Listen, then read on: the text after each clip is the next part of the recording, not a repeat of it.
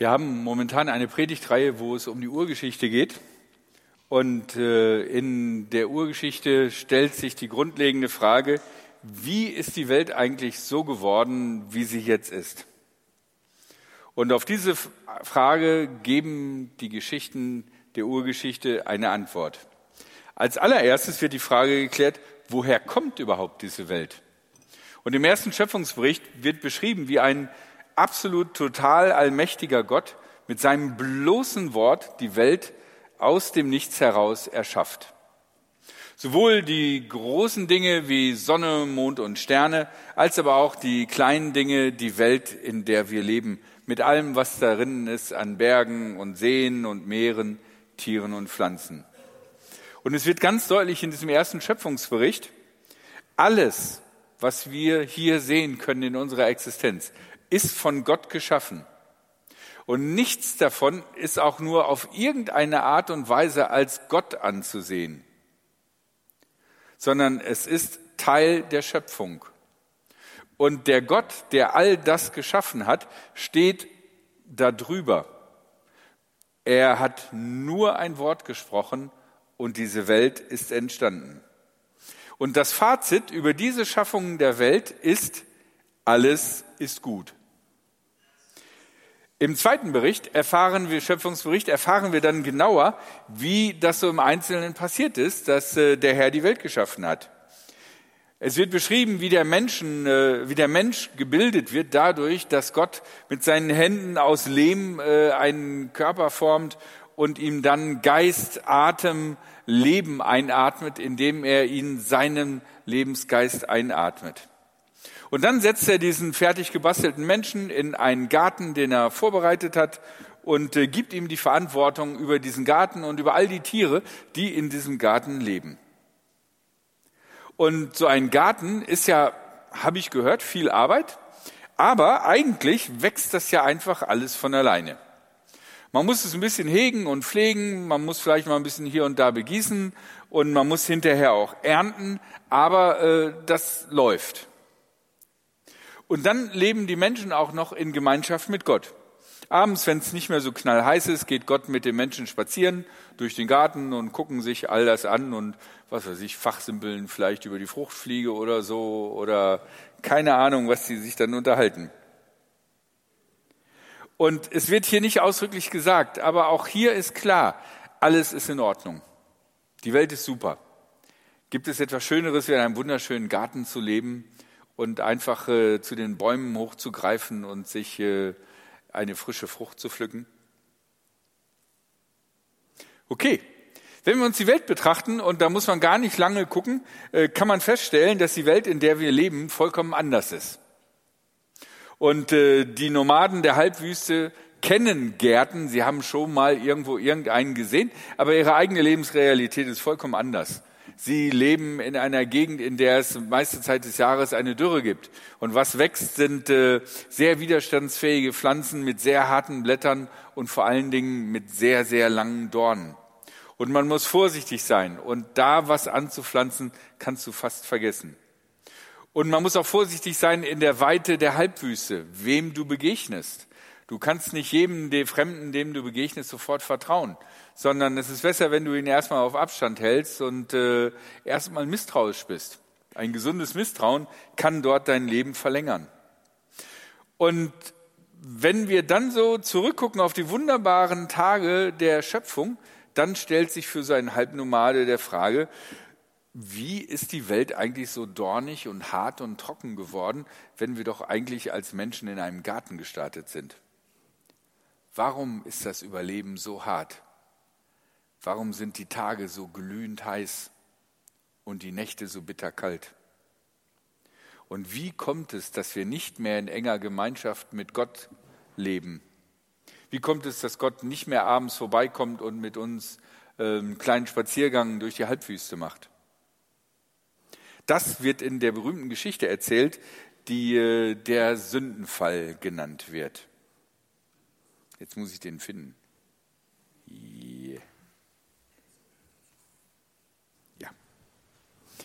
Die Schlange war schlauer als alle anderen Tiere des Feldes, die Gott der Herr gemacht hatte. Sie sagte zu der Frau, hat Gott wirklich gesagt, dass ihr von keinem der Bäume im Garten essen dürft? Die Frau erwiderte der Schlange, ähm, von den Früchten der Bäume im Garten dürfen wir essen.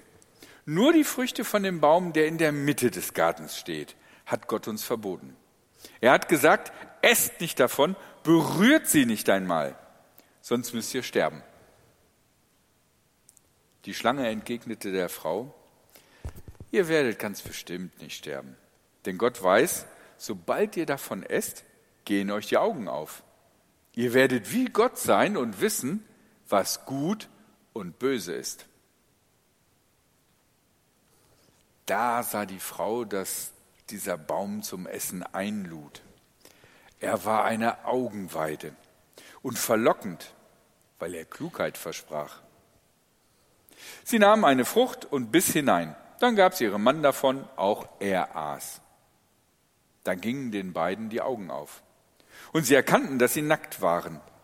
Sie banden Feigenblätter zusammen und machten sich Lendenschurze. Als am Abend ein kühler Wind blies, ging Gott, der Herr, im Garten umher. Der Mann und seine Frau hörten ihn kommen. Da versteckten sie sich vor Gott, dem Herrn, zwischen den Bäumen des, des Gartens. Gott, der Herr, rief den Menschen und fragte, wo bist du? Der Mensch antwortete, ich habe dich im Garten gehört und Angst bekommen. Ich habe mich versteckt, weil ich nackt bin. Gott fragte, wer hat dir gesagt, dass du nackt bist? Hast du von dem verbotenen Baum gegessen? Der Mensch entgegnete, die Frau, die du mir zur Seite gestellt hast, hat mir davon gegeben und ich habe gegessen.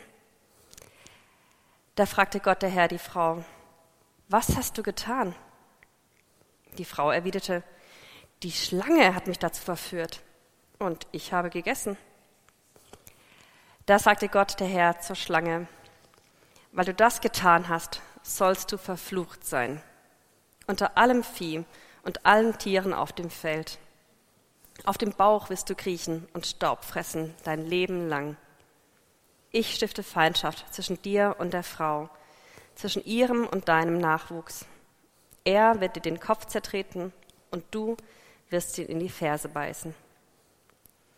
Zur Frau sagte er, jedes Mal, wenn du schwanger bist, wirst du große Mühen haben. Unter Schmerzen wirst du Kinder zur Welt bringen. Es wird dich zu deinem Mann hinziehen, aber er wird über dich bestimmen. Und zum Mann sagte er, Du hast auf deine Frau gehört und von dem Baum gegessen. Ich hatte dir aber verboten, davon zu essen. Daher soll der Erdboden deinetwegen verflucht sein. Dein Leben lang musst du dich abmühen, um dich von ihm zu ernähren. Dornen und Disteln wird er hervorbringen. Du musst aber von den Pflanzen des Feldes leben. Im Schweiße deines Angesichts wirst du Brot essen, bis du zum Erdboden zurückkehrst denn aus ihm bist du gemacht. Staub bist du und zum Staub kehrst du zurück.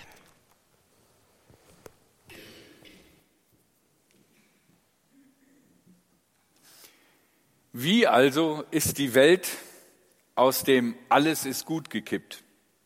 Das wird hier am Anfang der Bibel in Gestalt einer Fabel erzählt. Diese Geschichte ist kein historisches Ereignis, sondern eine Fabel. Wie würdet ihr die Geschichte mit einem sprechenden Tier sonst benennen? Und dieses sprechende Tier, dieses sprechende Tier versucht einen Keil zwischen Gott und den Menschen zu schieben. Und sie treibt einen Keil dazwischen, indem sie Misstrauen sät.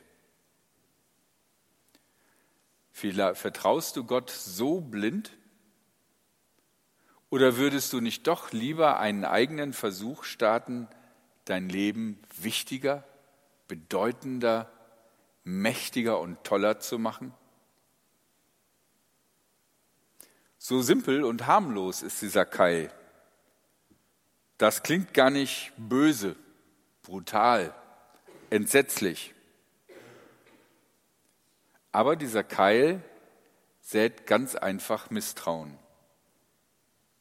Und so ergreift die Frau die Initiative, um vielleicht so zu werden wie Gott.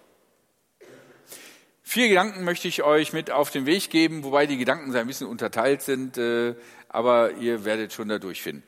Das erste, die drei Sünden von Mann und Frau. Also wenn man die Geschichte liest, ist ja ganz eindeutig, wer schuld ist, die Frau. Die Frau lässt sich die Frucht aufschwätzen und gibt sie ihrem Mann und verführt den Mann damit. Und das wird gerne benutzt als Begründung dafür, dass in der Kirche es besser ist, wenn die Männer was sagen und die Frauen den Mund halten, weil wir sind sozusagen nicht befleckt von diesem Anfang der Sünde. Denn die Frau ist schwach geworden, nicht wir Männer. Okay, das ist die erste Sünde. Anstelle Gott zu vertrauen, etwas Böses zu tun. Das ist die typische Sünde, eine der typischen Sünden, die wir Menschen begehen, das ist die erste Sünde. Wir vertrauen Gott nicht, sondern uns selbst und tun Dinge, die nicht gut und richtig sind. Allerdings, nun nimmt aber der Mann einfach diese Frucht. Und das ist die zweite Sünde, der gedankenlose Mitläufer. Wie viel Schlimmes ist in dieser Welt passiert und in dieser Welt überhaupt möglich gewesen? dass Menschen anderen Menschen Schlimmes tun, weil die übrigen Menschen einfach nur zugucken, weggucken oder ihr Handy rausholen und ein cooles Video drehen. Wie oft ist das in der Geschichte der Menschheit passiert? Dass Menschen Gewalt angetan ist und andere standen dabei und haben geklatscht oder einfach weggeguckt. Ich bin mir nicht sicher, ob diese zweite Sünde wirklich harmloser ist. Oder ob sich vieles Böse nicht dadurch multipliziert hat, dass einfach weggeguckt wird, ignoriert wird, einfach nicht eingegriffen wird. Das ist die zweite große Sünde von uns Menschen das Böse zulassen und zu tolerieren. Und das dritte, die dritte Sünde, die wir hier in dieser Geschichte sehen können, null Schuldbewusstsein. Um etwas besser zu machen, muss man sich eingestehen, dass man etwas falsch gemacht hat. Wie sieht es aus bei den Menschen? Nichts, null Schuldeingeständnis. Die Schlange war es. Die Frau, die du mir Gott gegeben hast. Also eigentlich der ganze Schlamassel, eigentlich ist Gott daran schuld. Den Menschen trifft keine Schuld. Die haben nichts falsch gemacht. Das war Gott. Gott hat das irgendwie alles nicht richtig mit seiner Schöpfung hingekriegt. Das ist die dritte Sünde, die typisch ist für uns Menschen. Dass wir nicht bereit sind, wenn wir einen Fehler getan haben, das einzugestehen und zuzugeben, ja, ich war's. Bereit sind vielleicht sogar uns zu entschuldigen und zu sagen, es tut mir leid, dass ich das getan habe. Sondern stattdessen auf irgendjemand anders weisen und sagen, ich kann nichts dafür, das war, was weiß ich, was daherhalten kann. Hier jetzt bei Adam und Eva war jetzt gerade nur der andere Partner oder die Schlange. Heutzutage gibt es natürlich viele Möglichkeiten. Ne? Meine Eltern, der Kindergarten, die Schule, äh, mein, meine, meine Clique, meine falschen Freunde. Ähm, ja, ihr wisst selber, wie das läuft. Das ist der erste Gedanke, den ich euch mitgeben möchte. Die drei Sünden der Menschen von Mann und Frau. Das Böse tun, das Böse tolerieren und zugucken und so zu tun, als wenn man nicht schuldig wäre. Mein erster Gedanke war das. Der zweite Gedanke, der Fluch dieser Welt. Jetzt kippt also die heile Welt, alles ist gut, raus aus dem Schöpfungskontext und kippt in eine neue Realität. Und vier Dinge werden aufgezählt, die als Fluch dieser Welt gesehen werden. Das erste ist mühevolle und vergebliche Arbeit. Und vielleicht habt ihr das auch schon erlebt Und äh, an verschiedenen Stellen in der Bibel stellt sich ja auch die Frage, äh, was haben wir davon eigentlich, von dieser ganzen Mühe, die wir in unser Leben hineinstecken, wenn wir am Ende dann doch alle sterben werden und nichts von uns übrig bleibt.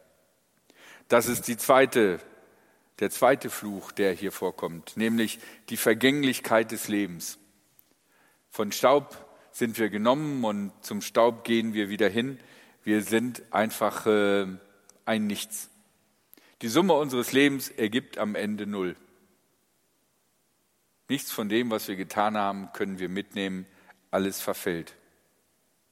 Und dann gibt es noch den dritten Fluch. Nicht nur das Leben und das Ende des Lebens ist vergeblich und Staub, sondern es beginnt mit den Schmerzen der Geburt. Und da muss man daran denken, dass wir in einer in der westlichen Welt in einer Situation leben, wo Geburt und Kinderschmerzen sehr, und, und, und Kindersterblichkeit und Muttersterblichkeit sehr runtergedrückt ist. In der damaligen Zeit, als diese Geschichte geschrieben worden ist, war das ein ganz übliches Phänomen, dass eine Geburt mit Tod verbunden war. Dass äh, die Kinder starben, gleich starben oder vielleicht auch die Mutter gleich mit.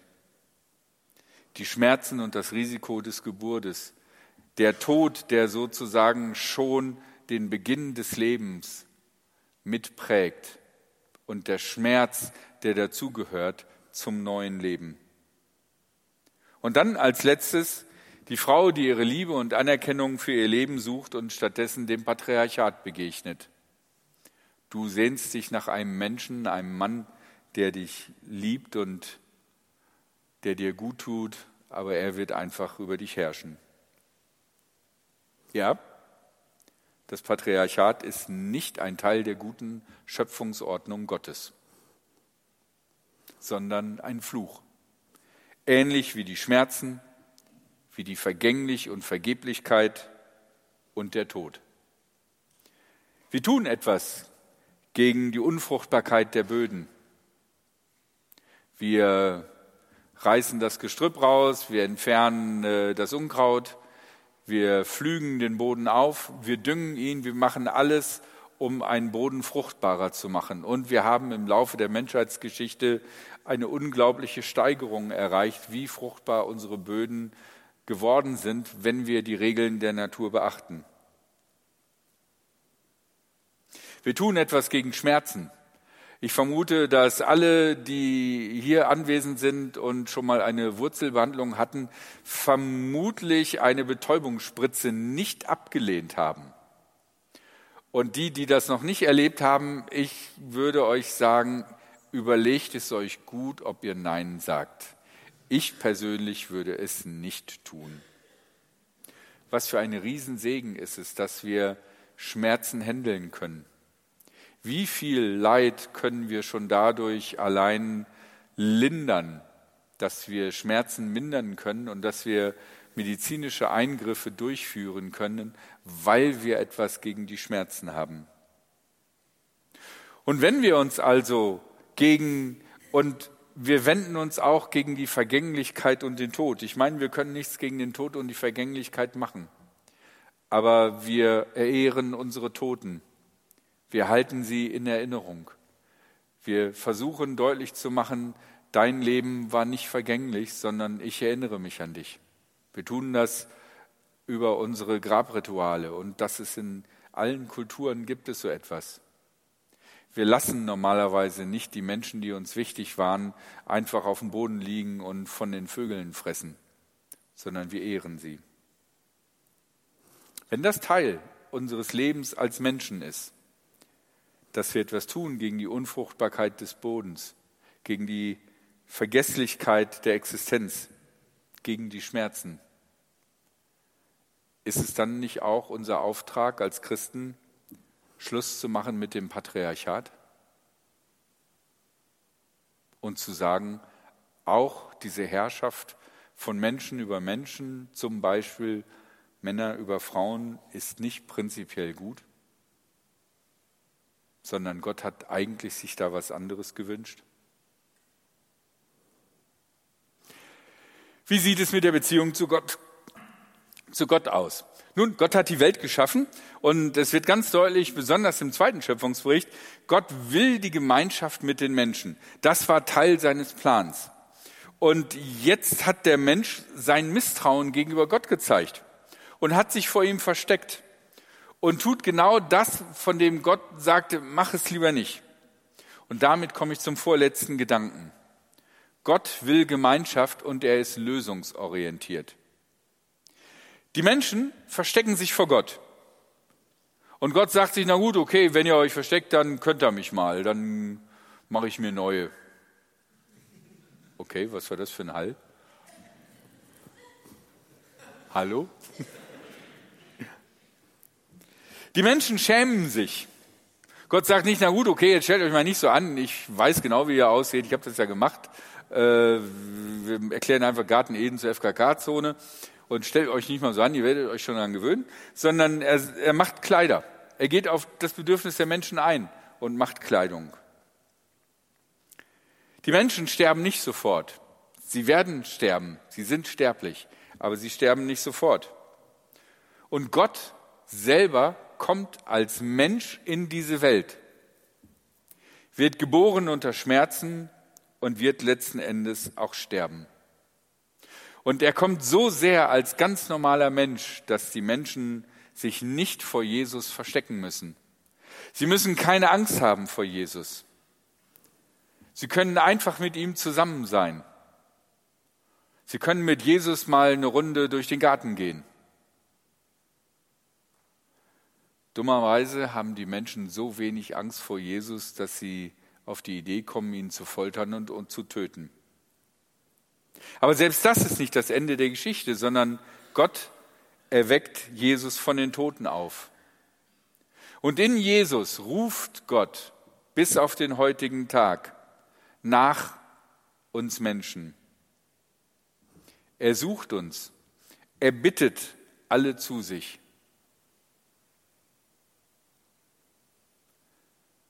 Gott ist lösungsorientiert diese Gemeinschaft zwischen Gott und Mensch hat irgendwo einen Knacks gekriegt. Symbolisiert durch diesen Sündenfall. Aber Gott lässt den Menschen nicht fallen, sondern er versucht immer wieder auf die Situation des Menschen einzugehen.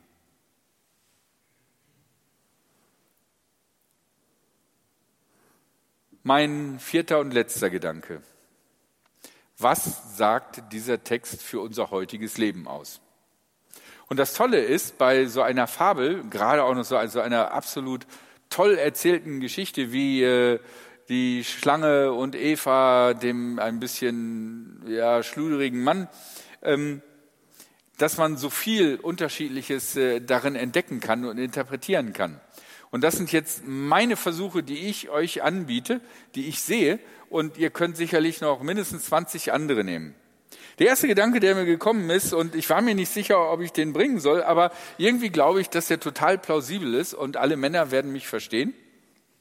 Wenn eine Frau zu dir kommt und dir Obst bringt, lehne es ab und grill dir ein Kotelett. Also Männer unter sich wollen ja, glaube ich, nächsten Monat äh, äh, selber kochen. Also ich würde mal sagen, den Obstsalat lassen wir. Ist eine mögliche Aussage aus dieser Geschichte, oder? Ich, ich habe nicht alle überzeugt, aber ich bin mir sicher, ein paar im Inneren haben Ja gesagt. Amen dazu. Okay. Noch drei andere Gedanken. Wir wollen sein wie Gott, ist ein Aspekt, der in dieser Geschichte drin ist. Ja, wir, wir haben wahrscheinlich alle nicht irgendwie so einen kleinen Gottkomplex, aber wir wollen doch alle irgendwie wichtig sein. Und wir wollen auch alle irgendwie herrschen. Keiner von uns will immer gebuckelt und getreten werden, sondern wir wollen da auch mal treten dürfen. Ähm, wir wollen wichtig sein, wir wollen anerkannt werden, wir wollen, dass Leute uns sehen und denken, ah, das ist ja die so und so Person, die ist ja total wichtig und toll. Ähm, und wir geben da viel und Mühe, da hineinzukommen und größer und wichtiger und mächtiger zu werden. Und mein Rat aus dieser Geschichte, wenn das das Zentrum deiner Handlungsroutine ist, möglichst wichtig zu werden und mächtig zu werden und erkannt zu werden, mach es nicht. Da kommt Cheat raus. Wenn es Situationen gibt, in denen es sich ergibt, dass du äh, genau die richtige Person dafür bist, Verantwortung zu übernehmen, zu leiten, anderen zu sagen, wie es lang geht. Okay, aber nehme es nicht als seinen Lebenssinn. Das Zweite, ich habe gesagt, dass Gott bis auf den heutigen Tag auf der Suche nach uns Menschen ist. Wenn du also auf irgendeine Art und Weise die Gegenwart Gottes spürst, wahrscheinlich ist es nicht so wie damals, äh, wenn du abends durch den Wald gehst, aber irgendwo, irgendwie, in irgendeiner Situation, wenn du die Nähe Gottes spürst, dann lauf nicht weg, sondern bleib stehen, vertrau dich ihm an und wende dich Gott zu. Renne Gott nicht weg. Begegnungen mit Gott, wie auch immer sie geschehen, sind kostbar. Wir sollten sie nicht wegwerfen. Und der dritte Gedanke, der mir aus dieser Geschichte kommt, steh zu deiner Schuld und schieb sie nicht auf andere. Da kommt, kann nichts Gutes bei rauskommen. Wenn wir nicht zu unserer Schuld stehen und es auf andere schieben, kommt durch unsere Schuld noch mehr Schuld und das Ganze wächst weiter und zieht weitere Kreise. Sondern wenn du etwas getan hast, was falsch war, stehe dazu. Benenne dich als die Person, die es getan hat. Entschuldige dich, wenn es möglich ist, dass du dich entschuldigen kannst. Übernimm die Verantwortung und schiebe es nicht auf andere. Es gibt so viel Leid in dieser Welt, weil Leute nicht schuld waren und es auf andere geschoben haben. Okay, das war meine Predigt. Ich könnte noch viel mehr sagen, aber ähm, ich lasse es einfach mal.